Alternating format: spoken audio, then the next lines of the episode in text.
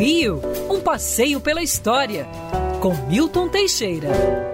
Amigo ouvinte, numa época em que estamos vivendo, difícil aqui em nosso Brasil, vamos lembrar de um momento da história do Rio onde se combateu terrível as epidemias que graçavam em nossa cidade. No início do século XX, o Rio era assolado pela febre amarela, pela cólera morbo e pela peste bubônica o prefeito Pereira Passos pediu ao Instituto Pasteur de Paris que mandassem um cientista francês da melhor cepa. Lá responderam: para quê? Você já tem o melhor. Oswaldo Cruz. Oswaldo Cruz nasceu em São Luís do Paraitinga, no interior de São Paulo. Era filho do médico Bento Gonçalves Cruz. Estudou medicina em Paris, no Instituto Pasteur, e depois disso veio a exercê-la aqui no Rio de Janeiro, na Lagoa Rodrigo de Freitas. Foi o primeiro brasileiro a ter um laboratório de análises clínicas. Oswaldo Cruz teve à sua disposição 5 mil pessoas para combater a febre amarela. A peste bubônica foi combatida, inclusive com o governo comprando ratos que transmitiam a peste, que deu origem a alguns malandros que criavam rato em casa. Em 1905 estava zerado o índice de óbitos por doenças infectocontagiosas. Em 1906, o Rio de Janeiro era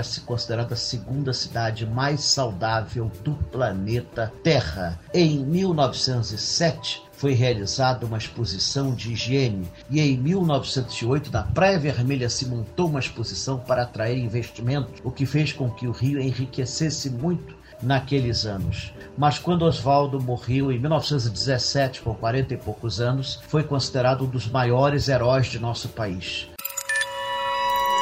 Quer ouvir essa coluna novamente? É só procurar nas plataformas de streaming de áudio. Conheça mais dos podcasts da Band News FM Rio.